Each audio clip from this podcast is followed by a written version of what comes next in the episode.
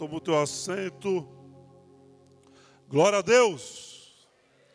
Tem alguém aqui nos visitando hoje? Poder levantar sua mão, por favor? Fique de pé, por gentileza, que possamos te conhecer. Sejam muito bem-vindos. Sejam muito bem-vindos. Glória a Deus. Sejam muito bem-vindos. Posso sentar, fique à vontade. Glória a Deus pela vida de vocês. Para quem não sabe, fiquem em pé, por gentileza, mais uma vez, esses dois. Esses dois amados vieram lá do sul da ilha para fazer a visita para nós. Eles participaram da cela que ocorreu na minha casa por alguns anos. E podia vir chuva, podia vir tempo frio, vento sul, o que fosse, eles estavam na célula, família restaurada. Glória a Deus. Hoje estão lá em Floripa, um pouco distante aqui, né? Mas amo a vida de vocês. Vocês são é, apesar de serem mais velhos do que nós, nós temos vocês um carinho como filhos fossem. Amém? Deus abençoe. Depois alguém pode ali dar um copinho de água para eles. Pergunta se ele quer um café, um suco de laranja. Deus abençoe a vida de vocês. Alguns recados rápidos. Glória a Deus. Além do culto de quarta-feira às 20 horas, nós temos um culto domingo às 10 horas da manhã e o, do, e o culto domingo às 18 horas. Até domingo passado, o culto domingo às 18 horas, precisávamos de inscrição, mas a partir desse próximo domingo, não mais inscrição. Amém, igreja? Glória a Deus. Glória a Deus. Deus nos guarde, Deus nos conduza para que tudo ocorra bem, aconteça conforme aquilo que Ele tem nos direcionado. Amém? No sábado nós temos o culto dos adolescentes, o culto dos teens, às 15 horas. Uh! Só dois que levantaram. E no domingo, perdão, no sábado, às 19 horas, o culto do Flame, o culto dos jovens, às 19 horas. Glória a Deus, aleluia. Se a motivação de vocês é essa, meu Deus do céu. Hã? Não mata cachorro a grito de jeito nenhum. Aleluia. Amados, as nossas células nós, é, acontecem na terça-feira, às 20 horas. Ontem foi a última célula do ano. As células foram todas elas de, de celebração, de comunhão. Foi uma bênção. Retornamos com as células no início de fevereiro, um período de, de um tempo para anfitriões, líderes, para poder fazer outras coisas, para poderem ter a sua casa um, um pouquinho de tranquilidade por um período, né? Para que se renove as baterias e as coisas aconteçam. É saudável, isso acontece todo ano e nós vemos que isso não gera qualquer tipo de afastamento, mas gera a vontade de voltarem a se reunir mas isso não quer dizer que líderes não vão atrás dos, dos seus liderados, que os, os, irmãos não se encontrem, não façam comunhão. Isso não, não é qualquer tipo, não existe qualquer tipo de impedimento nesse sentido.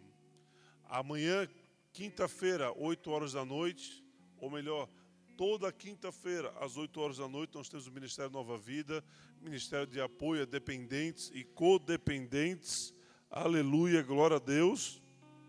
O ministério de, de auxílio para aqueles que passam por essa situação. Não são poucos, muitos vivem isso. Muitas famílias têm alguém dentro da sua casa passando por um período como esse. Então venha, traga alguém que está passando por uma luta como essa, uma família. Traga até aqui, quinta-feira, 8 horas da noite, para serem auxiliados, direcionados. E essa, esses auxílios, esses direcionamentos são baseados na palavra, mas por pessoas que já viveram esse mundo. Amém? Glória a Deus por isso. Sábado agora nós temos nossa ação social, bairro Frei Damião, menor índice de desenvolvimento humano do sul do país, é aqui no nosso nossa cidade. Sábado, a partir das, das 6 horas da manhã, nós estaremos aqui em torre de oração. É, logo depois nós reunimos todos os recursos que nós temos à disposição, compramos o alimento em, em no atacado, fizemos a, a, a formação das, das cestas básicas. É, o nosso desejo sempre é, no mínimo, levar 200 cestas básicas. E quanto mais recursos nós tivermos, melhor são essas cestas. Amém? Então, se você quer é, participar, se você quer participar de, um, de uma África no Brasil, se você quer entender como é que funciona uma, uma ação social é, com intervenção divina no lugar de muita violência, venha conosco sábado agora, 4 horas da tarde, não, dia 4 de dezembro, a partir das 6 da manhã, nós saímos aqui da igreja meio-dia e meio, mais ou menos, para irmos todos para lá. 5 horas da tarde nós estamos de volta. Amém? Domingo, dia 5 de dezembro, nós estamos mergulhando da palavra aqui na igreja às 14 horas. Dia 11 de dezembro, dia, às 8 horas da manhã, no Parque Madrid, nós temos o Bola Rani que está reativando. 11 de dezembro, Parque Madrid. Procure pelo Otávio, para se alguém quiser entrar no grupo, fazer parte da galera que está sendo ativada nessa área da, de do cuidado com o templo do Espírito Santo. Amém? Dia 18 de dezembro, nós temos a partilha de mulheres. Vai ser um sábado às 16 horas. Glória a Deus. É às 16 horas mesmo? 16 horas de sábado, no dia 18 de dezembro. Glória a Deus. É isso aí.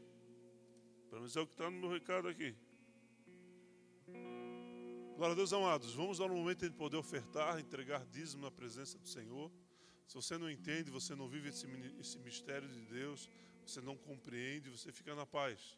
Não é, nada, não é nada imposto, é tudo por revelação do próprio Espírito Santo de Deus sobre a tua vida. Vamos ficar de pé, vamos adorar o Senhor. Que Deus use poderosamente você nesse momento. Se você quiser vir, venha com alegria.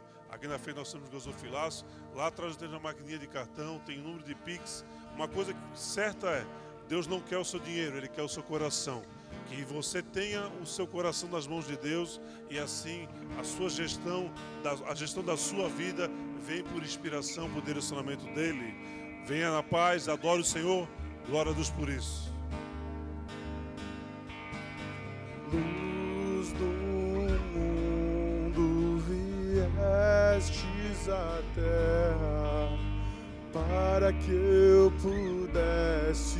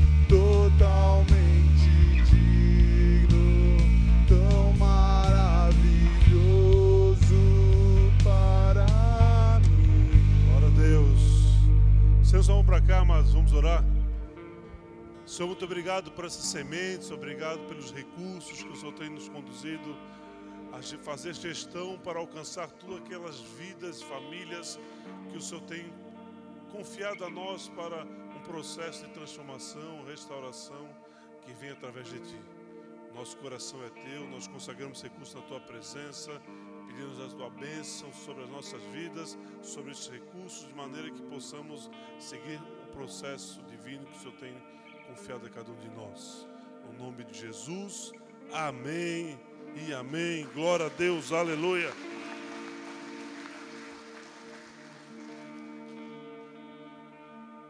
Ficamos aqui para apresentar duas crianças, a mãe Priscila e a mãe Raquel, estão por aí? Três crianças. A mãe é Priscila e a mãe Raquel. Por gentileza.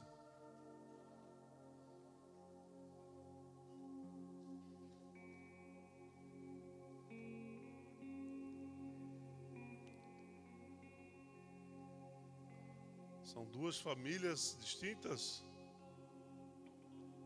Pode ficar à vontade. É uma família só? Ah, então é por isso. Tudo bem, querido? Vai. Como é que é o teu nome? Carlos, Priscila e o bebê? Caleb. Posso ficar à vontade? Nossa, é gêmeos? Aí, ó, gente, aí, ó. Aí, ó, tô falando. Eu tô falando.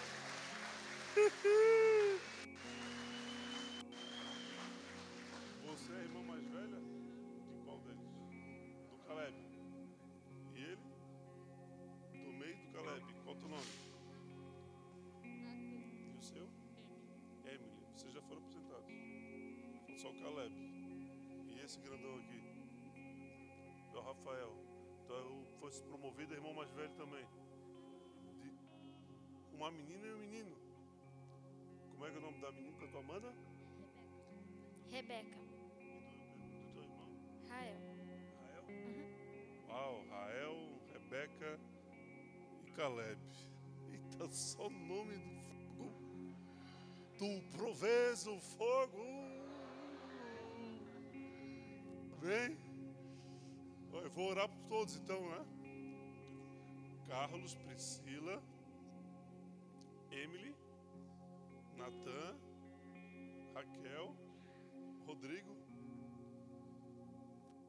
Rafael. 5R. Raquel, Rodrigo, Rafael, Rebeca e Rael. Nossa. Vai, vai intercedendo por mim aí, galera. Amém? Se eu já confundo uma, uma pessoa só, tu imagina com essa montoeira. Aleluia, Pai. Glória a Deus. Alguém pode me ajudar aqui? Please. Pode ser você.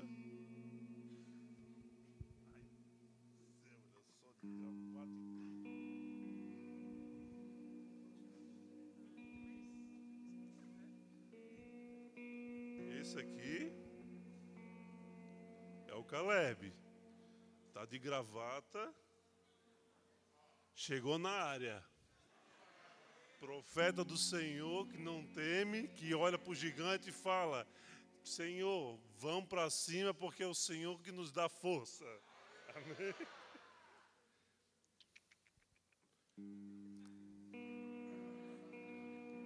Vamos orar por ele, amados? Senhor, muito obrigado, Pai, pelo pequeno Caleb, obrigado por essa linda criança.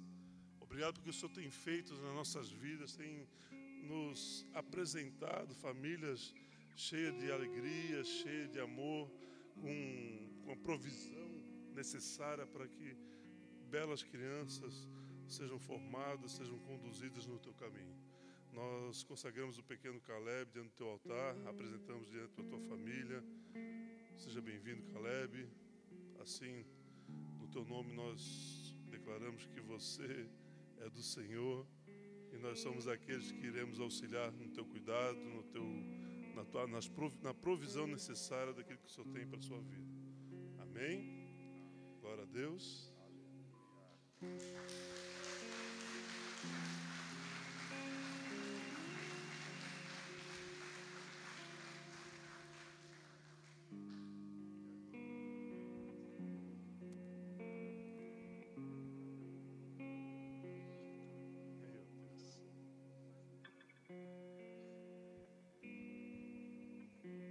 É o Rael. Quatro dias de diferença, são primos. Esse está mais parecido comigo, olha só. É? Raelzinho, a cara do pai. Vamos orar pelo Rael também, amados. Isso é muito gratificante nós estarmos diante desses lindos bebês e com alegria nós apresentamos para a comunidade, para os filhos, diante do teu altar, nós consagramos, nós declaramos que eles são seus e nós estaremos envolvidos na, na criação, na capacitação, no desenvolvimento, de forma que ele nunca saia dos caminhos que o Senhor tem proposto desde o ventre da sua mãe. No nome de Jesus nós abençoamos. Amém e amém. Glória a Deus.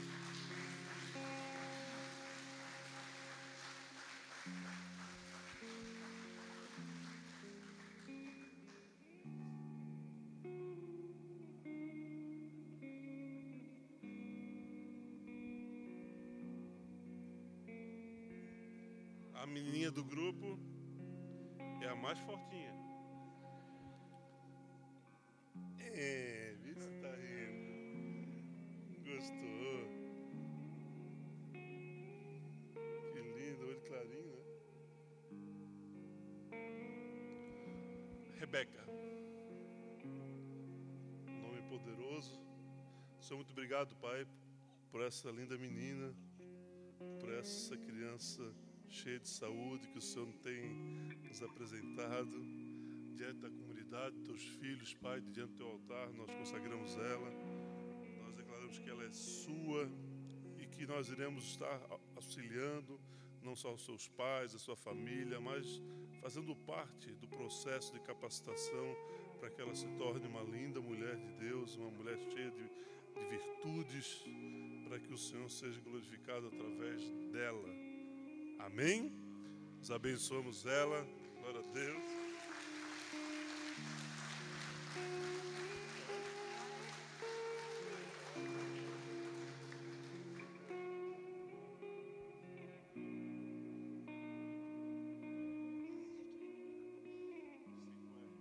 Vamos lá, família. Vamos, ficar, vou tirar uma foto ali. Eles que sabem. Pode ser? Então vem duas irmãs, né? Só que a, ela, ela tá salto alto ou ela já passou todo mundo? Vamos tirar foto lá, vem aqui.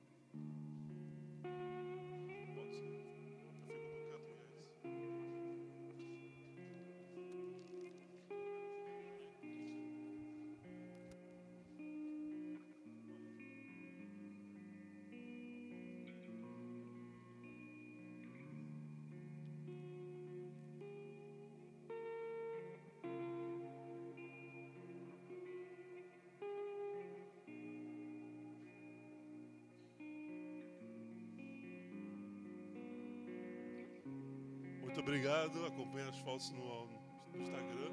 Não esqueça de pegar e guardar essa foto que ela é valiosa. Tá bom, Rafael?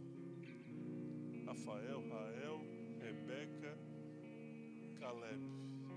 Sem falar da Emily e do Cauã, né? Natan. Pô. Perdoa, querido, perdoa. Passa na minha sala depois ganha um pirulito, tá bom? Cauã, fala ali. Natan. É do fogo também, né? Glória a Deus, amados. Com muita alegria nós passamos, vivemos esse momento. Nós, como igreja, nós não batizamos crianças. Nós entendemos que as crianças elas precisam passar por um processo de entendimento do que é necessário se arrepender, do que é necessário abrir mão, o que é necessário renunciar. E sendo eles bebês de um mês, isso não é possível, não é? Mas nós somos aqueles que iremos conduzi-los a esse tempo que o Senhor nos permitir. Amém? Vamos dar um momento então agora para nós podermos é, entrar na palavra do Senhor. E hoje eu quero convidar então Tiago, que vai ministrar a palavra para essa noite. Amém. Glória a Deus.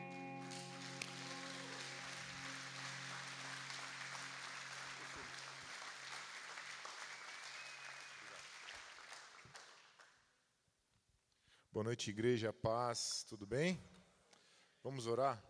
Senhor, a gente se humilha diante de Ti, reconhece a Tua palavra como verdadeira, fiel, santa, digna de confiança, Pai. Ensino para as nossas vidas, nos mostra quem nós somos, ensina um pouco de quem Tu és.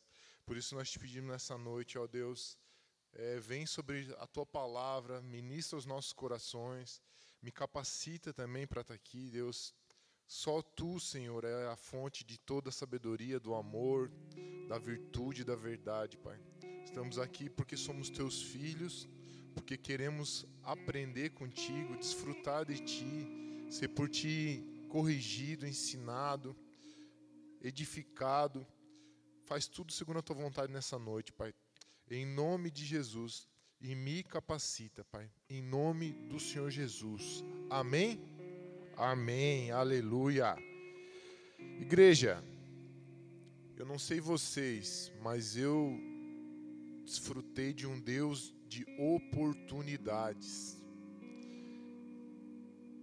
Eu vejo as oportunidades que Deus foi liberando sobre a minha vida ao longo do tempo que eu fui conhecendo, ao longo do tempo que eu fui me entregando, ao longo do tempo que eu busquei entender um pouco mais sobre o que ele tinha para a minha vida. E eu queria nessa noite compartilhar essa, essa face de Deus, o Deus de oportunidades. O Deus é um Deus que nos dá diariamente oportunidades em todas as áreas da nossa vida. Amém? Mesmo quando você olha assim, não, isso, isso é o diabo, não pode ali Deus está te dando uma oportunidade de rever, repensar, se avaliar, planejar um caminho melhor, rever as nossas atitudes, amém? E mesmo nos maus exemplos, às vezes você foi criado numa casa onde você não teve os melhores exemplos do pai, da mãe, dos irmãos, mas mesmo ali Deus estava te dando oportunidades às vezes você cresceu no meio de más companhias, ali Deus estava te dando oportunidades. Eu, essa foi uma realidade da minha vida. Eu, eu cresci, fui criado pelos meus irmãos. Os meus pais faleceram muito cedo e eu não tive bons exemplos. Eu vivi a partir da, da minha criação no meio de más companhias ambientes onde as trevas dominavam, rotinas de vida sem propósito, não sabia o porquê estava na terra, não, não tinha nada de errado, tudo que a gente fazia estava certo. Ô, oh, Nene, estás aí? Que bom te ver, querido. É, vivia rotinas sem propósito de vida, sem Deus, sem um cuidado de Deus, sem o temor de Deus, sem uma orientação vinda da parte de Deus, por mais que a gente se dissesse religioso, né? Eu aprendi, eu, eu descobri que eu era é, católico na escola, quando a professora perguntou quem era tal religião, tal religião, e os que sobraram eram católicos. Então ali eu descobri que eu era católico. Só que a gente não tinha um ensino, né? Ia, ia muito raro na igreja. Né? Então a gente acabava como diz o pastor, vivendo como o Zeca Pagodinho, deixa a vida me levar. E Deus ele é um Deus que traz oportunidades para a gente. E muitas vezes isso, essas oportunidades elas vêm através da, de mudanças, mudanças de cidade, mudanças de lugares, mudanças de, de, de estados. Aqui na Bola de Neve a gente vê o exemplo disso, quanta gente é de fora. Se você perguntar quem é da Palhoça aqui mesmo, nasceu na Palhoça, se criou na Palhoça. 10 não dá 10. Eu, eu sou da palhoça. Então a gente percebe como Deus trabalha dando oportunidades para a gente, às vezes saindo do meio que a gente vive. Às vezes Deus precisa tirar a gente do meio que a gente vive para a gente ter uma oportunidade de mudança. Ou uma oportunidade de sair daquele meio e olhar para aquilo e ver o que, que, que eu vivia, que doidura era essa. E eu passei por isso também. Deus me levou para morar em Curitiba onde eu fui conhecer a, a igreja, a palavra, conheci o Senhor ali em Curitiba. Eu tive que ser retirado do meio que eu vivia, porque eu vivia nesse meio, nesse, nesse círculo vicioso, sem rotina, sem propósito. Se ganhasse um dinheiro para gastar no final de semana na, na balada, estava ótimo. Não tinha propósito de vida nenhum. E eu quero compartilhar com vocês um texto que está no livro de Ezequiel, capítulo 18. Não precisa colocar aqui ainda. O contexto era que o povo de Israel, como vocês sabem, estava lá na Babilônia cativo. Deus tirou eles do meio de Jerusalém, Deus tirou o povo de Judá e levou para a Babilônia como um meio de corrigi-los, como meio de executar juízo, eles viveram por muitos anos em desobediência, por séculos em desobediência, não respeitavam. Na verdade, eles se corromperam extremamente, passaram a adorar outros deuses, passaram a, a viver uma, uma, é uma injustiça social muito grande. Deus é um Deus que ama a justiça, que ama o zelo uns pelos outros, família, pela população.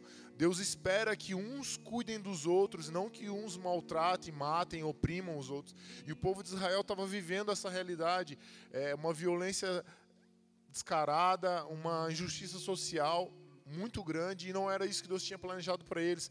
Então Deus deu uma oportunidade para eles em meio a uma correção às vezes você passou por situações na tua vida onde você estava sendo corrigido pelos teus pais, por um patrão, por um professor, e você não, não entendeu que aquilo na verdade era uma oportunidade. E Deus tira o povo e leva para a Babilônia, leva Ezequiel junto, e levanta Ezequiel como profeta naquele lugar. Ao mesmo tempo, Jeremias era profeta e ficou em Jerusalém. E Deus traz uma mensagem a respeito de alguns fatos que o povo estava vivendo e não estava prestando atenção no que eles estavam fazendo. Mesmo lá na Babilônia, Deus ele estava tentando manter o povo dele focado nele. Olha, foi eu que trouxe vocês aqui, foi eu que trouxe vocês aqui. Jeremias falou que isso ia acontecer, isso aconteceu, isso é um castigo, mas calma, eu estou com vocês. Continue crendo nas promessas, continue é, vendo uma oportunidade de restauração, isso é só por um tempo, não é para sempre.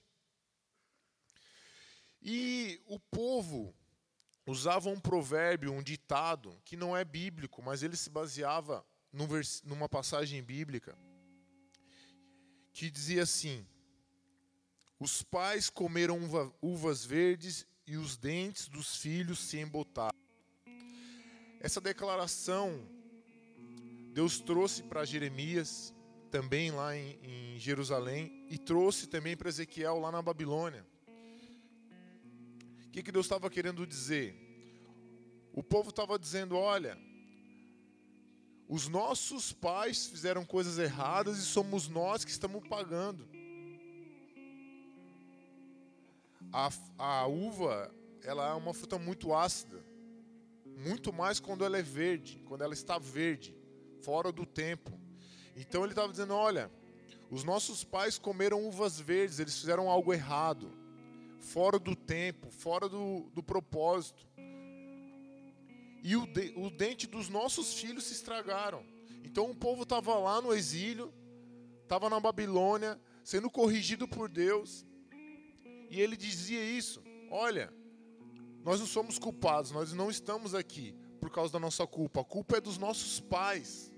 Então o povo ele vivia transferindo a culpa, buscando um culpado e não entendia que Deus é um Deus de oportunidade e que através daquela situação, daquela, daquele exílio, daquele castigo, Deus estava dando uma oportunidade. Assim como a gente às vezes pega a orelha do nosso filho, vê ele fazendo algo errado e dá um para com isso, para ver se ele volta e percebe o que ele fez. E é natural, o homem tem essa tendência a transferir a culpa. O, o homem e a mulher, a gente tem essa facilidade de apontar um culpado e não assumir a responsabilidade pessoal. E esse texto de Ezequiel 18, ele tem um título em algumas Bíblias, está assim, a responsabilidade pessoal de Israel. Então eu quero falar pra, com vocês sobre duas coisas, sobre um Deus de oportunidade e que eu e você nós temos responsabilidades pessoais. São nossas. Não é do pastor, não é da pastora. São nossas responsabilidades pessoais. Amém? Quem está aqui comigo? Amém. Quem é da palhoça? Meu Deus. Metade é gaúcho. Amém. Glória a Deus, né? E nesse texto, Deus traz uma correção ao povo, ele traz uma correção e ele também traz uma promessa. Deus não é um Deus que te põe de castigo e fala assim: ó, acabou para você. Ele determina um tempo, ele te mostra o caminho certo que você tem que seguir dali para frente. Então, nesse texto, Deus, em Ezequiel 18, Deus traz uma correção, mas ao mesmo tempo ele traz uma promessa. Ou seja, tanto a correção quanto a promessa são uma oportunidade. Às vezes você está sendo corrigido, foi corrigido. E às vezes nem veio da parte de Deus, às vezes Deus usou outra pessoa para te corrigir, para te trazer para uma realidade que você não está vendo com os seus olhos. Só que você tem na palavra promessas, sabedoria, direção para você não, não, não continuar nesse ciclo, não, não continuar nessas práticas, não continuar errando nos mesmos erros. E como eu disse aqui, mesmo você tendo maus exemplos, Deus está te dando uma oportunidade. Para que você não seja como essa pessoa que você está vendo. O mundo hoje nos dá um terrível exemplo, a mídia nos dá um terrível exemplo. Às vezes o seu pai não foi um bom exemplo, e a gente vai falar isso aqui nesse capítulo, aparece isso. Só que você pode enxergar isso de uma maneira terrível. Mas se você buscar o Senhor, você vai ver que isso é uma oportunidade de não ser, de não repetir, de não cometer os mesmos erros que você viu na sua infância. Amém? Deus nesse texto ele fala sobre três gerações, ele fala de um pai, de um filho, de um neto.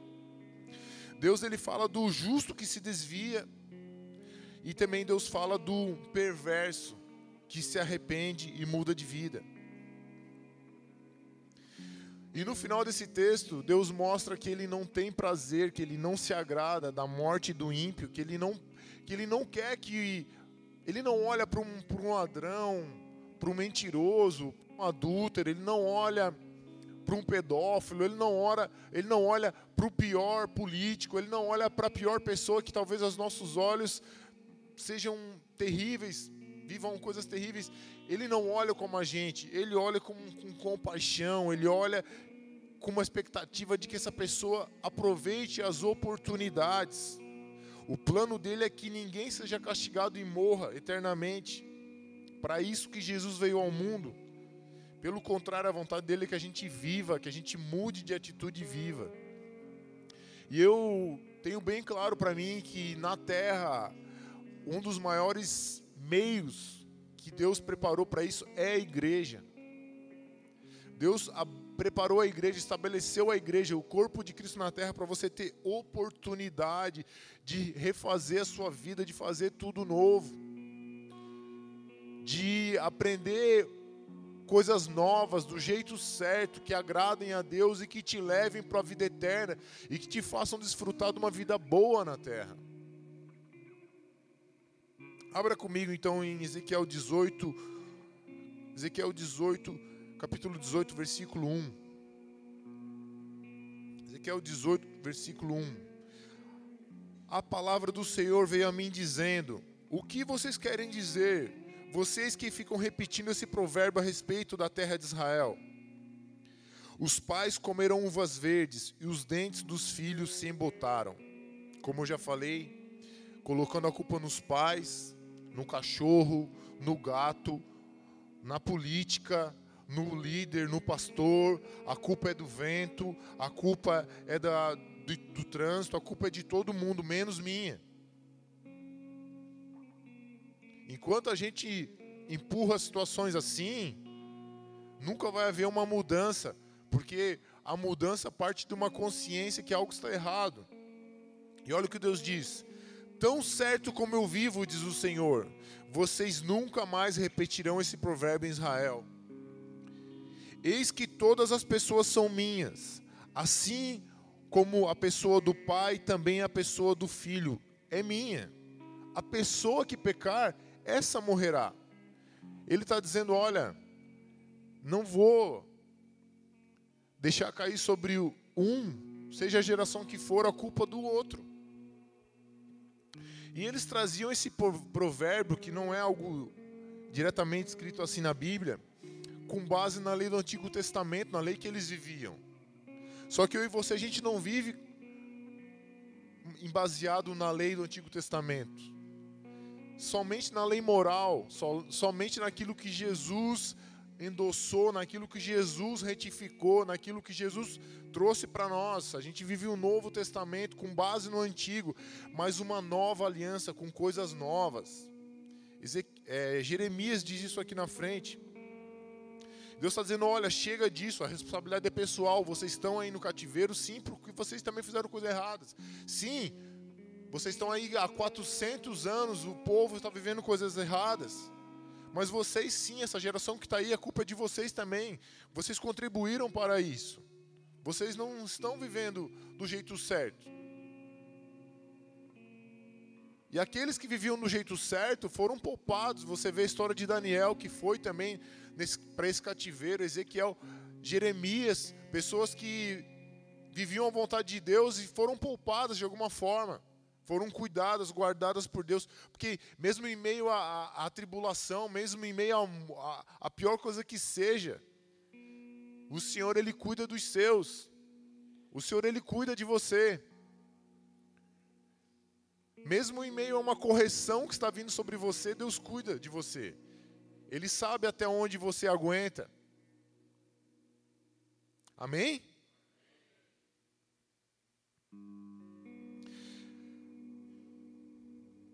Os filhos não vão mais pagar, não vão mais receber o castigo, a maldição, a sentença pelos atos dos seus pais.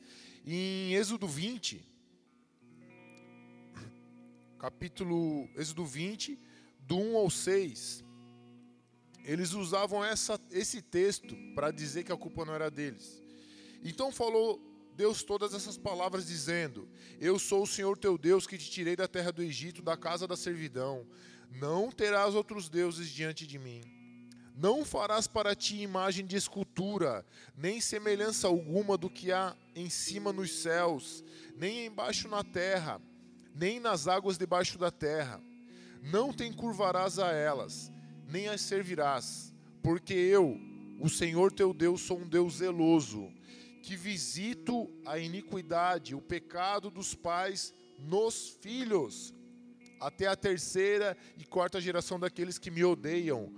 Faço misericórdia a milhares dos que me amam e os que guardam os meus mandamentos. Então o povo se baseava nessa, nessa lei. E realmente isso era uma, uma lei, o Senhor deixava bem claro, talvez para assustar o povo: olha, não vão por esses caminhos. Deus estava dizendo: olha, não se não busque outro Deus além de mim, não existe outro Deus além de mim. Não viaje na maionese de pegar algo da terra, uma imagem sem vida, inanimada, feita por mãos humanas, e não leve, não traga isso como um Deus para você. Eu te fiz do barro, eu te fiz do pó da terra, soprei vida em você. Essa imagem que você está cultuando, nem vida tem, no máximo tem um, espírito maligno ali recebendo uma adoração. Por trás disso. E nesse primeiro mandamento dos dez, a gente está falando aqui dos dez mandamentos, Deus ele é, é bem incisivo, olha, não faça isso. Não faça isso porque eu sou um Deus zeloso e eu vou visitar a iniquidade dos pais nos filhos. Eu, eu declaro uma maldição. Eu, eu vou. Se você não levar a sério, não só você, mas a tua descendência, o teu bisneto vai sofrer as consequências. Então seja prudente. Tenha eu como o único e verdadeiro Deus. Olha o que Jeremias diz, Jeremias 31, do 29 ao 33, por favor, aprendi com o meu pastor que a gente tem que falar duas vezes a referência bíblica, amém? Eu vou falar até três aqui para mostrar que eu aprendi. Jeremias 31, do 29 ao 33. Jeremias lá em Jerusalém, Ezequiel lá na Babilônia, declarando a mesma palavra. A mesma palavra. Veja só. Naqueles dias, nunca mais dirão: os pais comeram uvas verdes e os dentes dos filhos se embotaram, os dentes dos filhos se estragaram. Embotar significa perder a força, perder o corte. A acidez da uva maltratava a dentição. Mas cada um morrerá pela sua iniquidade, e todo homem que comer uvas verdes, os dentes se embotarão. Cada um vai sofrer as consequências das, dos seus atos ele fala naqueles dias, repara que ele fala no 29, naqueles dias. O, o ministério profético do Antigo Testamento é um ministério onde ele defende a lei, onde ele aponta o dedo para a lei e fala: vocês não estão vivendo a lei, mas ao mesmo tempo Deus traz uma unção para que eles possam apontar para o futuro, para mostrar aquilo que está por vir. E quando ele diz naqueles dias, ele está dizendo da nova aliança, quando Jesus vier. Quando eu estabelecer uma nova aliança, nunca mais dirão: os pais comeram uvas verdes e os dentes dos filhos se embotaram. Eu vou trazer algo novo sobre vocês. Eis que vem dias, diz o Senhor no 31, em que farei uma nova aliança com a casa de Israel e com a casa de Judá. Não conforme a aliança que fiz com os seus pais, no dia em que os tomei pela mão para os tirar da terra do Egito, para que porque eles invalidaram a minha aliança, apesar de eu os haver desposado, diz o Senhor. Mas esta é a aliança que eu farei com a casa de Israel depois daqueles dias, depois da vinda de Jesus, amém, amados? No nosso tempo, diz o Senhor: porei a minha lei no seu interior e a escreverei no seu coração, e eu serei o seu Deus e eles serão o meu povo. Aleluia! Aleluia! Vem dias, diz o Senhor. Ao mesmo tempo que ele estava corrigindo o povo, deixando o povo cativo, deixando o povo viver no meio de uma, de uma nação pagã, de uma nação com adoração a falsos deuses, sem ter liberdade, sem ter os benefícios de viver na terra prometida. Ao mesmo tempo que ele está corrigindo, ele está trazendo uma promessa. Vem dias, calma. A correção é por um tempo, não é para sempre. Calma, vem dias. Vem dias, diz o Senhor, em que farei uma, uma aliança nova com a casa de Israel, não conforme a aliança que eu fiz com os seus pais. Então Deus está dizendo: olha, eu não vou visitar mais a maldade dos pais nos filhos até a terceira e quarta geração Cada um vai ser responsável pelos seus atos. Eu não sei você, mas você vê Jesus. Você vê Jesus pegando o que o teu pai, o teu avô, o teu bisavô fez.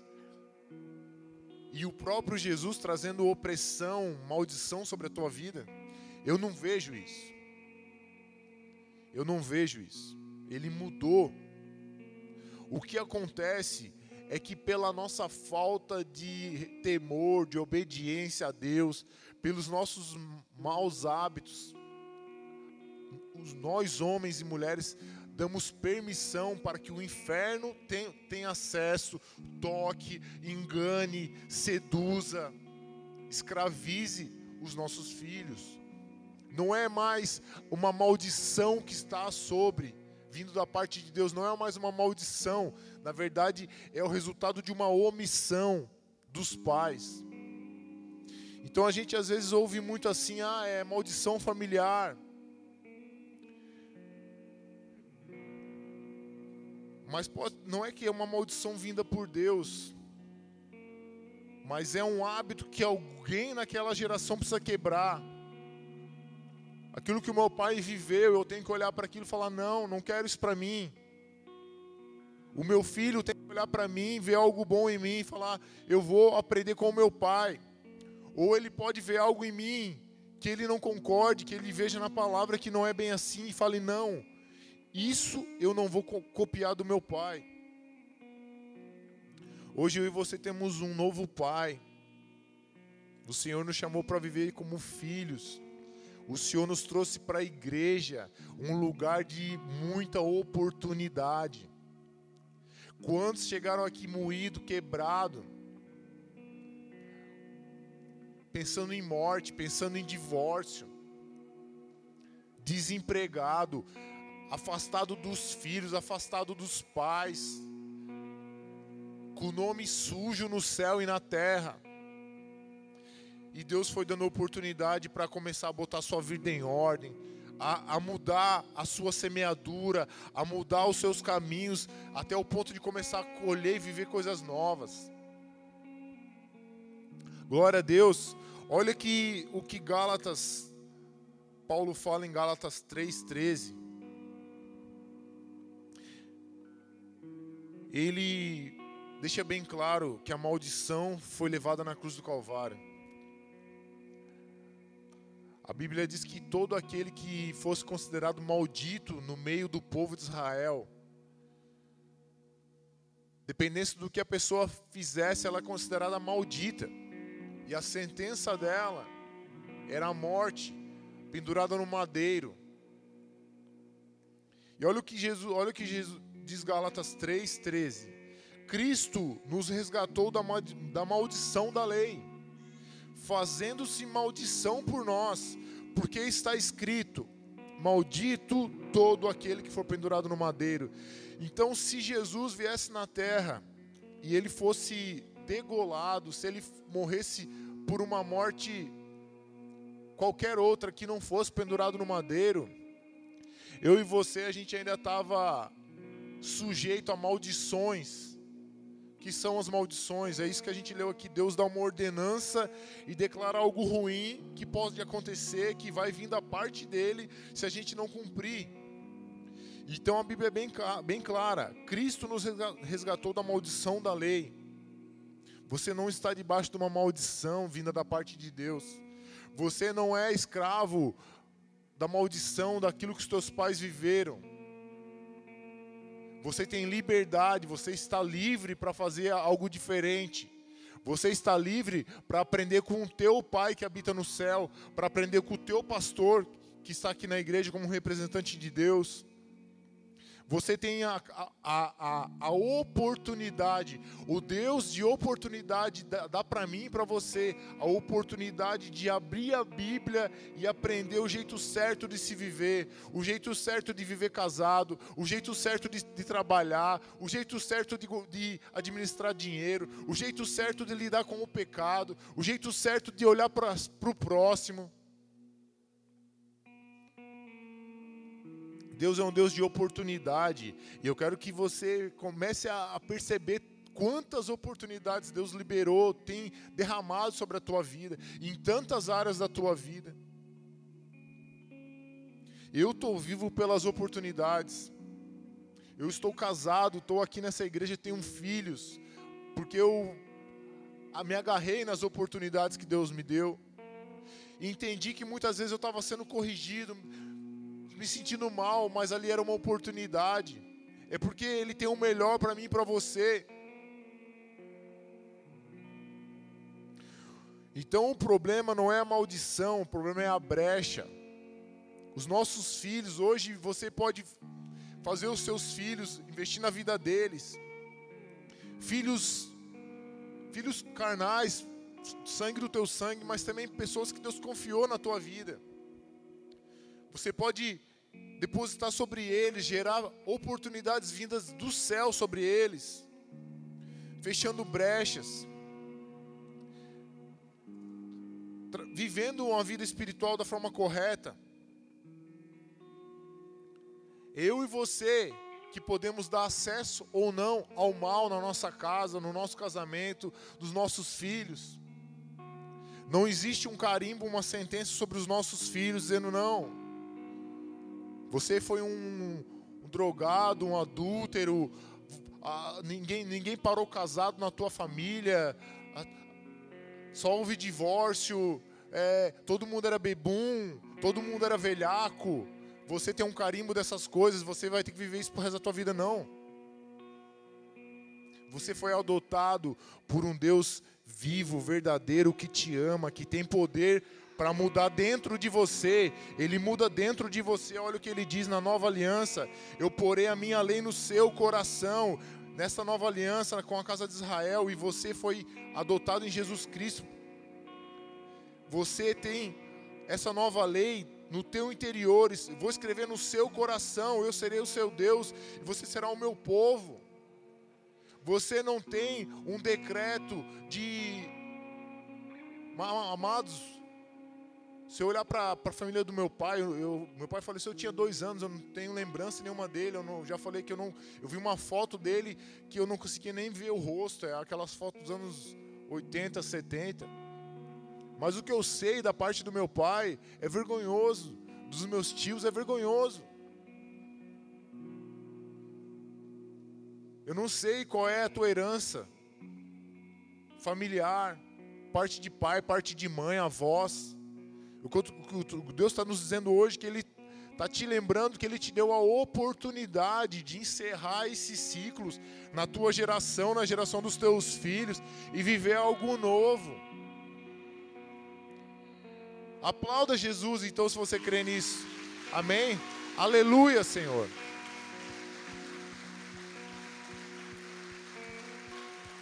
Aleluia, Senhor.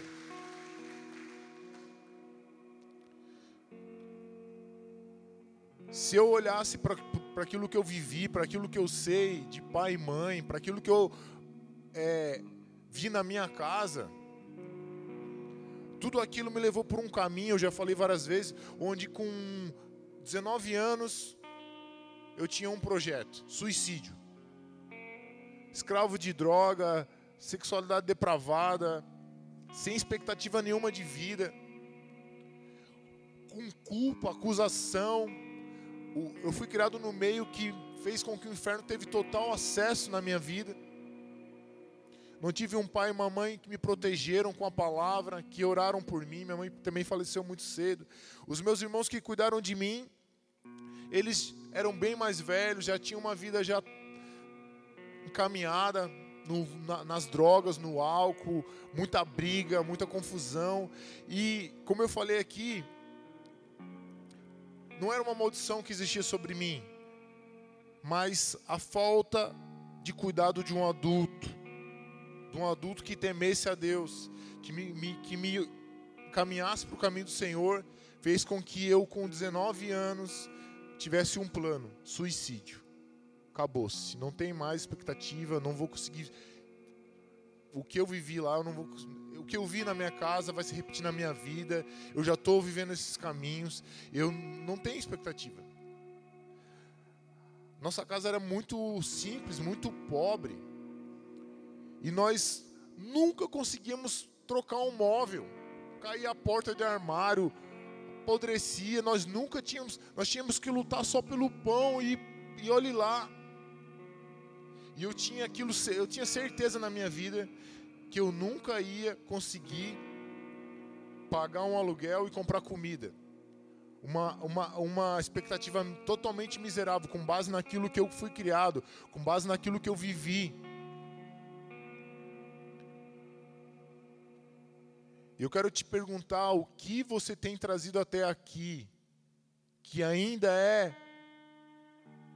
uma semente, um fruto da tua criação, que tem te atrapalhado, que não tem deixado você entender que Deus é um Deus de oportunidades. O passado ficou no passado. Você tem a oportunidade de semear sementes novas, dadas, entregues pelo próprio Deus, em todas as áreas da sua vida. Ser pobre não é a confirmação de que Deus está contigo, ao mesmo tempo que ser rico não é a confirmação de, de que Deus está contigo. São os teus frutos que confirmam que Deus está contigo, que você está com Deus. Deus é um Deus de oportunidade e culto após culto, dia após dia, ele nos ai, nos dá oportunidade de conhecer ele um pouco mais, de corrigir os nossos caminhos. Ezequiel 18, a partir do 5. Abra comigo, por favor. Ezequiel 18, a partir do 5. Deus ele começa a falar disso que a gente está falando. Ele vai falar agora de um pai, de um filho e de um neto. Ezequiel 18, versículo 5. Sendo, pois, o, o homem justo e praticando juízo e justiça, andando nos meus caminhos, no 9, pode pular para o 9. Perdão, vamos aqui na tela aqui, pode ir para o 6, vai. Não comendo sobre os montes, nem levantando os seus olhos para ídolos da casa de Israel. Israel já estava adorando outros deuses. Israel cedia para os povos vizinhos e adorava outros deuses. Nem contaminando a mulher do seu próximo, não adulterando, não cobiçando a mulher do próximo, nem se achegando à mulher na sua separação, no tempo da sua menstruação, não oprimindo a ninguém, tornando ao devedor o seu penhor, não roubando, dando o seu pão ao faminto e cobrindo o nu com roupa. Olha o Frei Damião aqui, ó não dando o seu dinheiro à usura, não emprestando dinheiro com juros. O teu irmão passou por um mês apertado, você tem bastante. Você, eu te empresto, brother. 15% ao mês. Isso não é reino de Deus, amado, isso não é evangelho. Se você tem entendimento, você até abençoa, você nem empresta. Se, se você vive esse mistério. Desviando a sua mão da injustiça e fazendo verdadeiro juízo entre homem e homem. No 9, andando nos, nos, meus estatutos e guardando os meus juízos e procedendo segundo a verdade, o tal justo certamente viverá, diz o Senhor. Então ele fala aqui de um homem. Ele dá um exemplo de um homem. Olha, se um homem, uma mulher viver bem, ele não, ele não morrerá, ele viverá. Porque naquele tempo, amados, a, a lei previa morte, pena de morte. Se você fosse realmente é, investigado e achassem em você algo na lei que pudesse te levar a pena de morte, você poderia ser morto, apedrejado, pendurado no madeiro. Antigo Testamento. O povo tinha acabado de sair do Egito, cheio de, de terríveis práticas. Eles precisavam de algo muito severo para ver se eles se alinhavam com, com a vontade de Deus. Então ele fala de um homem, de um pai. Agora olha só o que ele fala. No 10 e no 11 se essa pessoa que a gente leu aqui, um homem justo, que pratica a justiça, se ele gerar um filho ladrão, assassino, que fizer o seu irmão, que fizer seu irmão qualquer uma dessas coisas, que o pai nunca cometeu, mas comer nos altares, contaminar a mulher do seu próximo, ele vem listando todas essas coisas que a gente leu aqui, todas essas maldades, todas essas injustiças. Ele deixa bem claro que se esse filho fizer isso, se ele olhar para o pai dele justo, honesto, e ele decidir, não, não, eu vou fazer do meu jeito. Eu tenho um amigo que faz diferente. Eu tenho um influencer digital que vive diferente. Eu tenho um ídolo, o meu cantor aqui é faz diferente. Então, pai, tu é muito antiquado. Pai, esse negócio aí de religião já era. O mundo mudou. Eu posso ser o que eu quiser. Se o filho desse homem justo se tornar um ladrão, um assassino e qualquer uma dessas outras coisas que o seu pai nunca cometeu, ele é responsável, ele pagará pelos seus atos. O pai dele que viveu justamente não tem nada a ver com isso. O que eu quero dizer com isso, o que a Bíblia quer dizer com isso para mim e para você? Às vezes você está convivendo, você fez tudo que você podia pelo teu filho, você deu um bom testemunho. Você semeou a palavra nele. Ele aceitou ou não. Mas ele decidiu ir por outros caminhos. A culpa não é mais tua. Você vai continuar amando, Deus continua amando.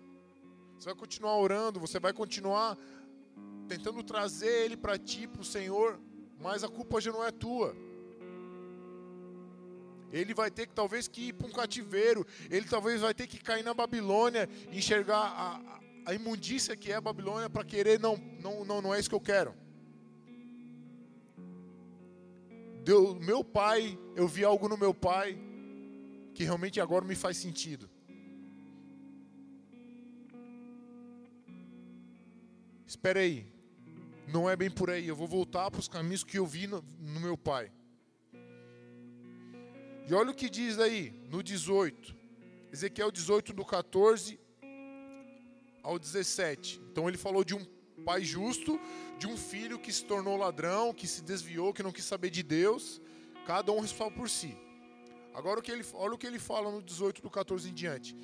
Se esse filho gerar um filho que veja todos os pecados que o seu pai cometeu e vendo-os, não quiser fazer coisas semelhantes, se se desviar a mão da injustiça.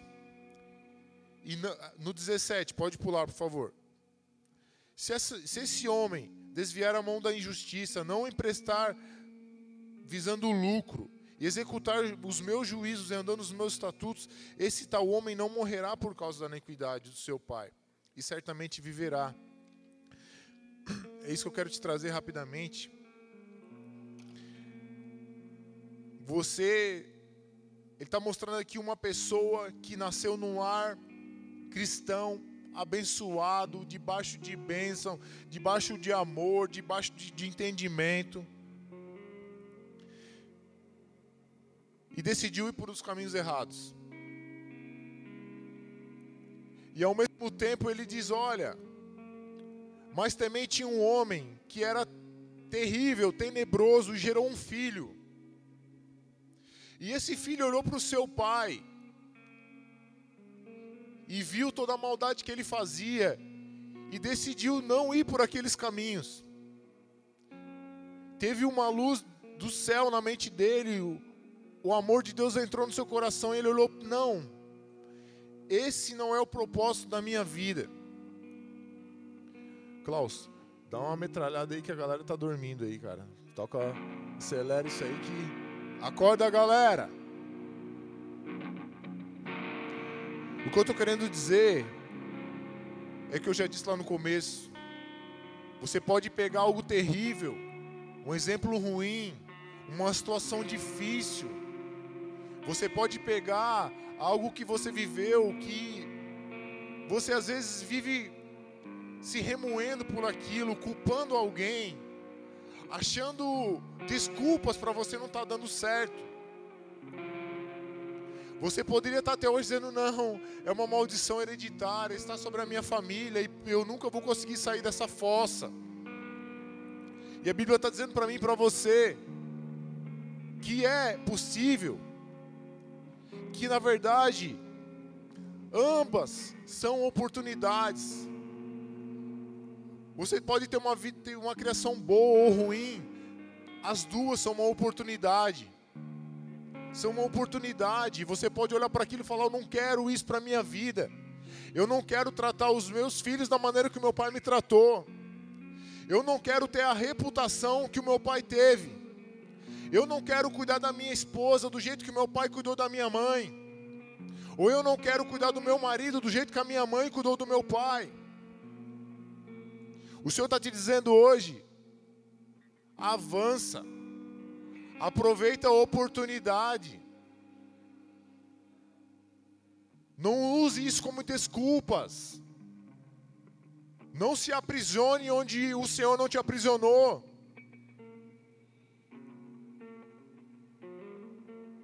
Há oportunidade vinda do céu sobre mim, sobre você, todo dia. Todo dia todo dia.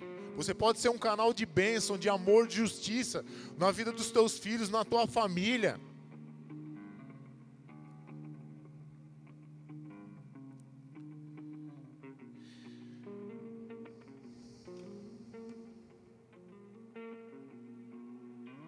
Glória a Deus. E olha o que o Senhor continua dizendo no Ezequiel 18, do 21 ao 23 capítulo muito bacana, um capítulo muito muito profundo. O capítulo 3 fala coisas semelhantes. No capítulo 3, Deus fala para Ezequiel que ele ia ter que fazer essas coisas, que ele ia ter que chegar pro, pro injusto dizer, olha, você vai morrer se você não sair desse lugar, hein? E Deus fala pro, pro profeta, olha, se você não pregar a palavra para essa pessoa e ela morrer, a culpa é tua. Mas se você for lá e pregar e ele se converteu ou não, a tua parte foi feita. Se você trouxer uma correção, pessoa indo ou não por aquele caminho, a tua parte foi feita, as tuas mãos estão lavadas. É aquilo que eu disse, você fez o que você podia pelos teus filhos. Se você não fez, vai e faça. Amém? Ainda dá tempo, ainda dá oportunidade, ainda há oportunidade. Olha o que Ezequiel diz. Deus diz para Ezequiel no capítulo 18, do 21 ao 23, que daí entra todos nós, eu acredito. Pelo menos eu sei que eu estou nesse versículo aqui. Mas se o ímpio se converter de todos os seus pecados que cometeu e guardar os meus estatutos e fizer o que é justo e reto, certamente viverá, não será morto. De todas as transgressões que cometeu, nenhuma será lembrada contra ele. Pela justiça que praticou, viverá. Vocês pensam que eu tenho prazer na morte do ímpio? Diz o Senhor Deus. Não. Eu desejo, eu não desejo a morte do ímpio. Eu desejo muito mais que ele se converta dos seus maus caminhos e viva. Então Deus está dizendo: olha, a tua decisão em seguir a minha palavra, a tua decisão em seguir Jesus, a tua decisão em aproveitar, aproveitar as minhas oportunidades, em, em receber do céu direção, sementes para plantar, mudança de atitude, mudança de caráter, um novo coração, um novo espírito. Por essa justiça que você vai vir a praticar, você vai viver e nenhuma dos, nenhum dos pecados que você cometeu será lembrado, não haverá essa lembrança contra você. Agora eu quero te perguntar: que, que justiça você praticou? Qual é a maior justiça que eu e você podemos praticar? O justo viverá pela fé. Crê na obra de Jesus. Crê na obra de Jesus a favor de mim e de você crê na oportunidade que Deus deu para mim e para você. Não que eu e você seja justo pelas nossas obras ao ponto de Deus falar, olha, ponto, tá salvo. Não existe isso, a Bíblia é bem clara. Nenhum homem pode se justificar pelas suas obras. Ele pode é começar a caminhar com o justo, com o santo e se tornar santo e justo nos seus dia a dia. Mas ninguém vai chegar ao ponto onde Deus vai olhar, nossa, olha ali a Ju. Que santa, que justa. Jesus, essa daí não precisa de você. Ninguém vai chegar nesse nível, amados. A maior justiça que eu e você podemos praticar nessa terra é olhar para o Evangelho, para a obra da cruz e entender que Ele fez aquilo por mim e por você, que Ele nos livrou da maldição da lei, que Ele se fez enfermo no nosso lugar. Aleluia! Aleluia, Senhor Jesus!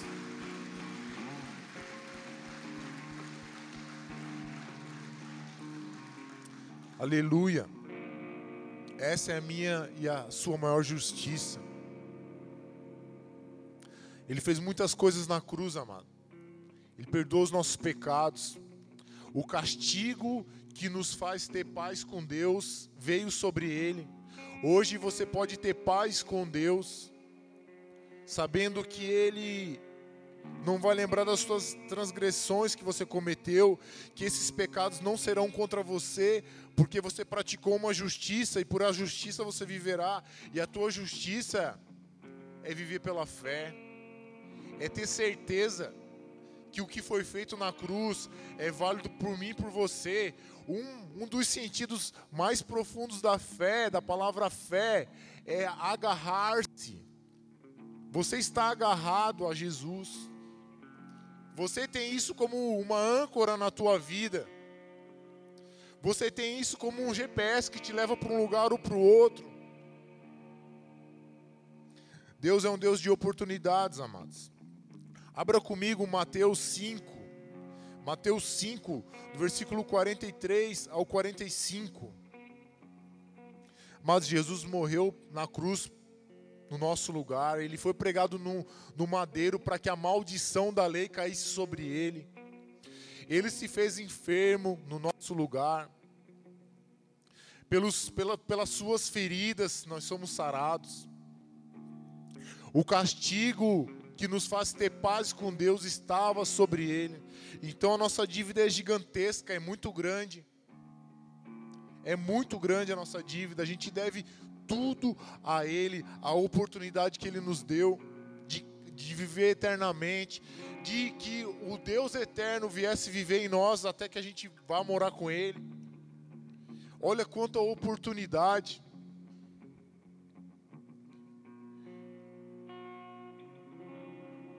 Mateus 5,43 em diante. Vocês ouviram o que foi dito, Jesus falando. Ame o seu próximo e odeie o seu inimigo ele está remetendo ao Antigo Testamento, à antiga aliança. Vocês ouviram o que foi dito, povo de Israel? Ame o seu próximo, mas odeie o seu inimigo. A lei, ele está falando da lei. Eu, porém, lhes digo: amem uns aos outros e orem uns pelos outros. Orem pelos que vos perseguem, para que vocês demonstrem que são filhos do Pai de vocês que estão nos céus. Porque ele faz o sol nascer sobre os bons e maus, e vir chuva sobre os justos e injustos. Eu vou repetir para vocês.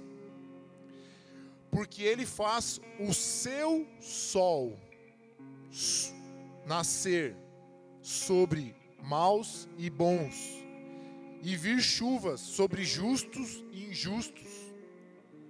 Olha a oportunidade. Olha a oportunidade que existe liberada sobre toda a terra. Nessas palavras ele classifica todos os seres humanos, bons e maus, justos e injustos. Políticos e eleitores, presidentes e funcionários, pobre e rico, alto, baixo, feio, bonito, cabelo branco, careca, cabelo preto. Você está incluso nessa promessa. Você está incluso nessa declaração. E o que, que tem a ver o sol, o meu sol, a chuva? Amados, nós, ele estava falando para povos que viviam de colheita. Eu e você hoje vivemos da colheita. O que chega na nossa mesa foi colhido. Tudo que entra na tua boca ou foi plantado ou é água. Ou foi produzido com base em algo que veio da terra. Então, quando ele diz: Olha, eu mando o meu sol, a minha chuva, ele está dizendo: Olha, eu estou dando oportunidade. Oportunidade. Você é um homem mau, eu estou te dando oportunidade. Você é um homem bom, eu estou te dando oportunidade. Você é uma mulher injusta ou justa, eu estou te dando oportunidade. Deus é um Deus de oportunidades. Dia após dia. Isso se chama graça. A graça que Jesus conquistou, a graça que ele tomou posse liberou sobre nós. Amados, a chuva, o sol, é tudo que uma plantação precisa. Você precisa plantar coisas novas e Deus está dizendo: olha, eu tô, tá sobre você, filho. Se está sobre o mal e o injusto, imagina sobre você, que é meu filho. Eu estou te dando oportunidades. Plante coisas novas. A plantação, amados, é você pegar uma semente, como o nosso pastor já falou, você, você chupa uma laranja, você pega uma semente da laranja e você planta ela vai virar uma, uma árvore onde vai gerar milhares de laran laranjas ao lo a longo prazo. Cada laranja vai ter, sei lá, 30, 20 sementes. Você pode começar a plantar um pomar com uma semente. Você pode mudar a tua vida com uma semente. Você pode enriquecer com uma semente. Se você plantasse, esperasse um tempo, investisse em algo, arrendasse uma terra e plantasse uma lavoura, investisse num negócio, você poderia mudar a tua vida com uma semente. E tudo que você precisa é isso: de uma semente, do sol e da chuva. E o Deus que criou o céu e a terra está dizendo: olha, Jesus está dizendo de Deus Pai, porque Ele faz o seu sol nascer sobre os bons e os maus, e vir chuva sobre justos e injustos. Então, às vezes, você olha para a prosperidade de alguém, você olha para a família de alguém, você olha para um homem para uma mulher que vivem bem com Deus, não digo só financeiramente, pelo contrário, você vê uma pessoa sábia, uma pessoa amorosa, uma pessoa com bom testemunho Saiba que você tem as mesmas oportunidades. Para de olhar para o que você viveu, para aquilo que os teus pais semearam sobre você. Você já tem a maturidade para você semear as tuas sementes vindas do alto, vindas do céu. A prática da palavra é a tua maior semente. A confiança em Jesus, o apego a Ele, a busca por Ele, vai te. Ele te entrega de diversas sementes para todas as áreas da sua vida, para todas. Repita comigo, para todas. Quem sabe o que é tudo no grego? Tudo é tudo. Tá, minha vida tá bem numa área em outra. Beleza, glória a Deus, guarda essa, essa, essa área da tua vida. Mas presta atenção em outras. Não, bah, eu sou um bom marido, eu sou um bom pai, mas eu, ó, eu não sei lidar com isso. Não, é, trabalhar, empreender, é, ser líder, olha, servir ministério, cara, isso não é para mim. Mentira. Você tem acesso ao sol, você tem acesso à chuva. Deus está te dando oportunidades. Você não precisa ser igual a ninguém. Ah, o fulano é. Não, você não precisa ser igual a ninguém. Mas você precisa olhar para Jesus e aprender com Ele. Amém? Só que ele fala o meu sol. O meu sol. O, o sol da justiça é Jesus, amados. Deus, Jesus está dizendo: olha, o Pai vai pegar eu. O Pai vai pegar eu. O seu sol. E ele vai fazer nascer sobre os bons e sobre os maus sobre os justos e sobre os injustos. Ou seja, Deus está dando oportunidade do céu para toda a terra, para todo mundo. O que eu falei ali atrás, Deus não tem prazer na morte do ímpio. Deus não tem, Deus não vai bater palma e, e dar risada a hora que ele vê um monte de gente indo para o lago do, de fogo. Jesus chora por mim e por você. Jesus chora pelas pessoas mais terríveis que a gente possa encontrar nessa terra. Deus não se agrada de condenar ninguém. A virtude de Deus é justificar. A virtude de Deus é enviar o seu filho do céu como um sol sobre os bons e sobre os maus, sobre os justos e sobre os injustos. E ele também é a água da vida, que traz a, que traz a possibilidade que a gente tenha uma vida eterna. Eu não sei você, mas eu estou nessa palavra. Eu estou na palavra de cima que o, se o ímpio se converter dos seus maus caminhos. Eu não nasci num lar cristão, eu não tive um. Não cuidaram de mim do jeito que se deveria. Mas daí eu vou ficar olhando para aquilo, vou ficar choramingando, ai, isso, aquilo, ai, por isso que eu não vou para frente, por isso que eu não venço aquele pecado. Mentira! Isso não é para mim, para você. Você tem um pai novo. Você tem uma família espiritual, uma família em Cristo. Você tem um hospital que é a igreja, você tem uma escola que é a igreja, você tem uma faculdade que é a igreja, você tem um quartel-general que é a igreja. Você tem um lugar para se tratar que é a igreja. Você tem um lugar para se libertar que é a igreja. Tudo isso é o corpo de Cristo. Não digo, ai, a igreja, bola de neve. Glória a Deus mas é o corpo de Cristo, Jesus vivo na terra. Amém?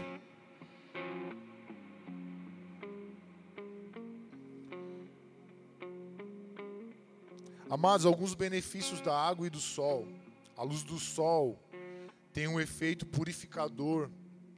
A luz do sol, ela produz substâncias no meu corpo, no teu corpo, que evitam que a gente caia numa depressão um dos principais atitudes de uma pessoa depressiva é não querer ir para o sol, é querer viver trancada no quarto, viver sozinha. O sol ele, ele é um renovador, ele revitaliza, ele faz o nosso corpo produzir vitaminas, hormônios que em outro lugar não vai ser produzido. O sol, ele também vem sobre uma superfície cheia de coisas estragadas, bactérias, vírus, ele destrói tudo. Ao mesmo tempo que ele gera vida, ele destrói o que não é bom. A própria água, quando ela é exposta ao sol, ela traz benefícios, ela, ela extrai do sol benefícios que fazem bem para mim e para você. A água lava, a água limpa. Estou falando da água da vida, estou falando da luz que é Jesus. Ele purifica, ele lava, ele revitaliza, ele traz vida nova. E isso aqui é só para quem? É só para o pastor? É só para mim? É só para você? Não, é para todo mundo, está disponível. E eu e você, amados, a igreja, a igreja tem um carimbo na frente assim, ó. Um neon piscando aqui, as pessoas não entendem. Pum, oportunidade. A igreja é o lugar onde Deus manifesta, é onde Ele consolida, onde Ele faz você se agarrar nas oportunidades. E não é uma oportunidade de se tornar religioso, é uma oportunidade de desenvolver uma, um relacionamento com Deus, de, de mudar os, os teus caminhos. Só que você se agarrou nas oportunidades. Agora você é chamado para ser aquele que leva oportunidades. Muitos de nós estão aqui porque Deus levou outro até você e te deu uma oportunidade. A igreja é uma oportunidade. Você é uma oportunidade na vida de alguém. Tem alguém, alguém aí fora, no teu trabalho, na tua família, dentro da tua casa. Você é a oportunidade de Deus na vida dela. Você é a oportunidade de Deus na vida dela. Se você usar bem as oportunidades que Deus te deu, entender que uma vida vale muito, que é melhor ter um pouco com Deus, mas viver a vontade dele, do que ser um milionário longe dele. Você vai ser oportunidade da vida de alguém, para que alguém se achegue a Deus e viva a oportunidade de viver como filho, de sair debaixo de engano, de mentira, de confusão. Tem alguém aí fora que olha para o seu pai, para sua mãe e, tem certeza que não vai conseguir mudar os seus caminhos, porque foi aquilo que ele viveu, que ele aprendeu. Na verdade, ele até aprendeu a viver assim. Ele vai ter que precisar aprender de novo. Eu aprendi a mentir, a roubar, a usar droga, a enganar, a ser dissimulado, a dar um jeitinho. O que você aprendeu? O que você precisa aprender de novo, do jeito certo?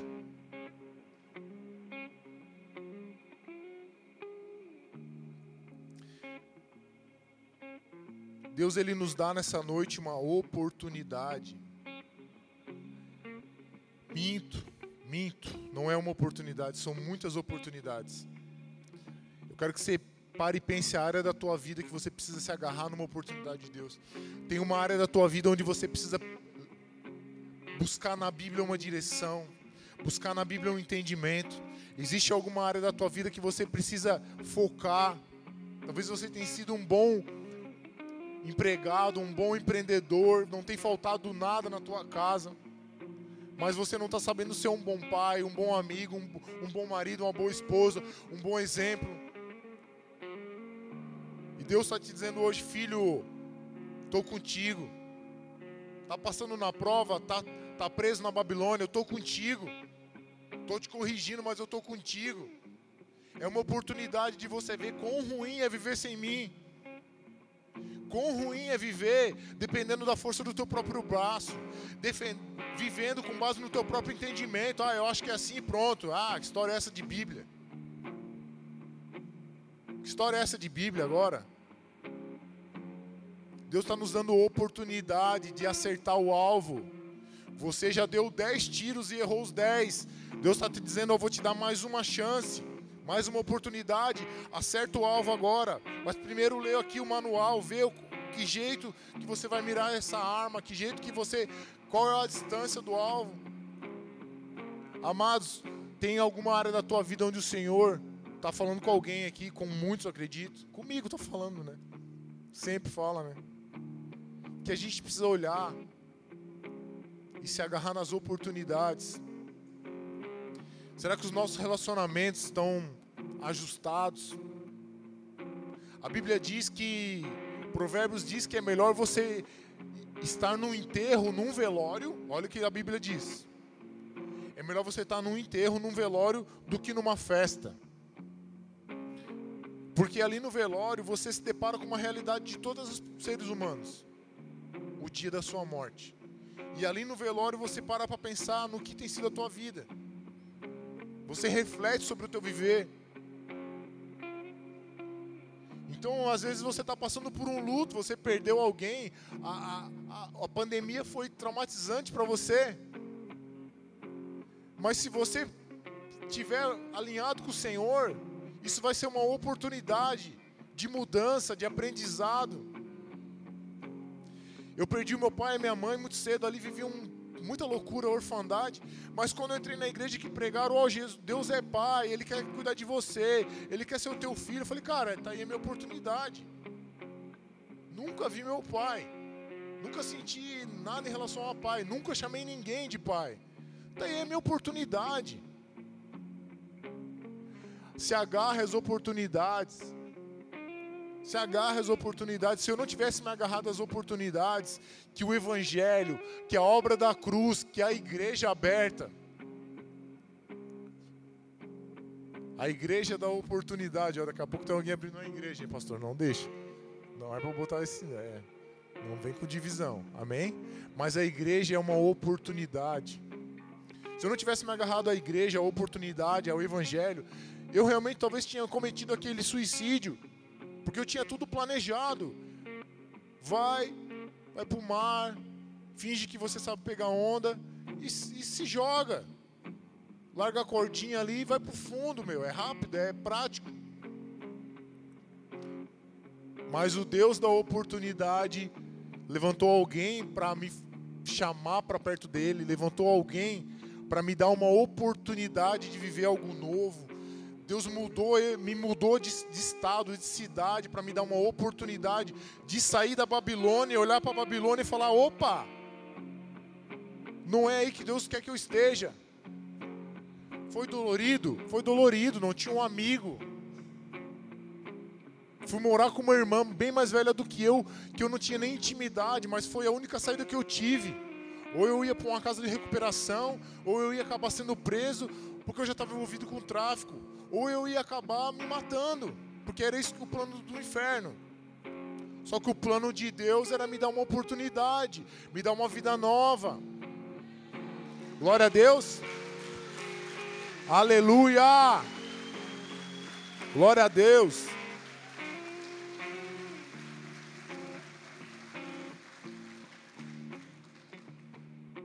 Deus queria me dar uma oportunidade de aprender de novo, de voltar a estudar, de aprender uma profissão, de, de, de lançar fora aquela mentalidade onde eu nunca ia conseguir ou eu morava de aluguel e morria de fome, ou eu, morria, ou eu comia morando na rua. Porque eu não tinha herança, eu não tinha. Sempre morei com irmãos, ajuda de um, ajuda de outro. Deus estava me dando a oportunidade de, de criar uma nova mentalidade. Que, que oportunidade você precisa de Deus hoje? Eu queria que você fechasse o teu olho. Pode apagar as luzes. Feche o teu olho. O Ministério do Louvor pode subir. Eu queria que você fosse sincero, sincera consigo mesmo. Qual oportunidade você precisa de Deus? Que, área da tua vida você precisa de uma ajuda do céu?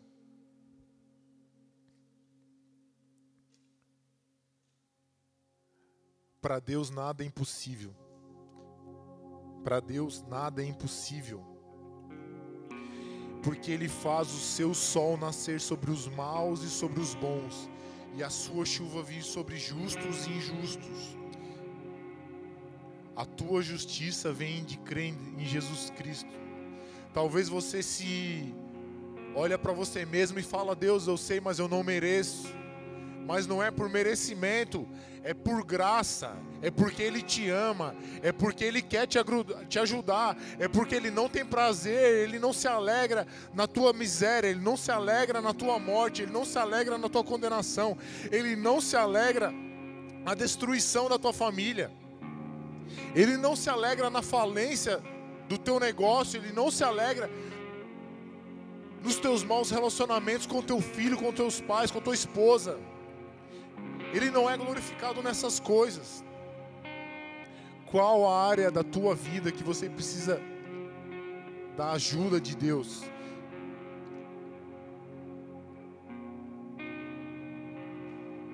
Deus é o Deus de oportunidade. E porque Ele te ama, Ele está te dando uma oportunidade. Não tem nada a ver comigo. Tem a ver com a palavra dele sobre você. Tem a ver com o plano que Ele tem a teu respeito. Planos de paz. A, a palavra diz que a vontade dele é boa, é perfeita e é agradável. E que todas as coisas cooperam para o bem daqueles que amam a Ele, daqueles que foram chamados segundo o seu propósito para viver como filho, como filha, como amigo, como servo. Deus está te lembrando que Ele é um Deus de oportunidade. Aquele que pede, recebe. Aquele que busca, encontra. Aquele que bate, a porta é aberta. Eu quero te convidar, você que nos visita ou que já vem aqui na igreja há muito tempo, ou você que andou com o Senhor por um período da tua vida e sem querer ou, ou por teimosia está vivendo longe do Senhor, eu quero te convidar a aproveitar a oportunidade que todo culto é oferecido aqui não por homens, mas por Deus, de renovar a sua aliança com Jesus, de entregar a tua vida para Jesus, porque Ele entregou a sua vida por você. Ele sabe o jeito certo de conduzir a tua vida, o teu casamento, aquilo que você não sabe, aquilo que você não tem, aquilo que você não consegue, o Senhor tem, o Senhor sabe, o Senhor consegue, e Ele quer te dar a oportunidade de você ter acesso àquilo que vem do céu. A sabedoria, ao amor, às soluções divinas na tua vida. Você tem tentado resolver por muito tempo do teu jeito e não tem dado certo. Eu quero te convidar, você que quer iniciar a tua jornada ou reiniciar a tua jornada com Jesus Cristo, você que quer entregar a tua vida para Ele, eu quero te convidar a, a levantar uma das suas mãos, a fazer uma oração de entrega. Não fique com vergonha. Jesus passou vergonha na cruz por mim e por você. Se fez maldito no meu e no teu lugar. Você que quer entregar a sua vida, que quer recomeçar a caminhar com o Senhor, levanta a sua mão bem alto. Nós vamos orar. Vamos orar juntos. Não é uma repetição, uma repetição não é uma, uma reza. Vou te ajudar numa oração, mas faça das minhas palavras as tuas palavras. Senhor Jesus Cristo. Senhor Jesus Cristo. Eu reconheço, eu reconheço que eu sou pecador, que eu sou pecador, que eu preciso que eu preciso do teu amor, do teu amor, do teu perdão, do teu perdão, da tua justiça. da tua justiça. E nessa hora, E nessa hora eu entrego a minha vida a minha vida diante do Senhor, diante do Senhor para o Senhor. E te peço e te peço que o Senhor seja que o Senhor seja o meu Senhor o meu Senhor, e o meu o Salvador. meu Salvador. Eu me agarro Eu me agarro pela fé pela fé à oportunidade à oportunidade de viver algo novo, de viver algo novo, de ter a tua lei de ter a tua lei escrita no meu coração, no meu coração, de ter o teu espírito, de ter o teu, teu espírito teu Espírito me guiando em toda a verdade. Escreve o meu nome Escreve o meu nome no livro da vida. no livro da vida. Amém. Aleluia. Obrigado. Vamos ficar de pé.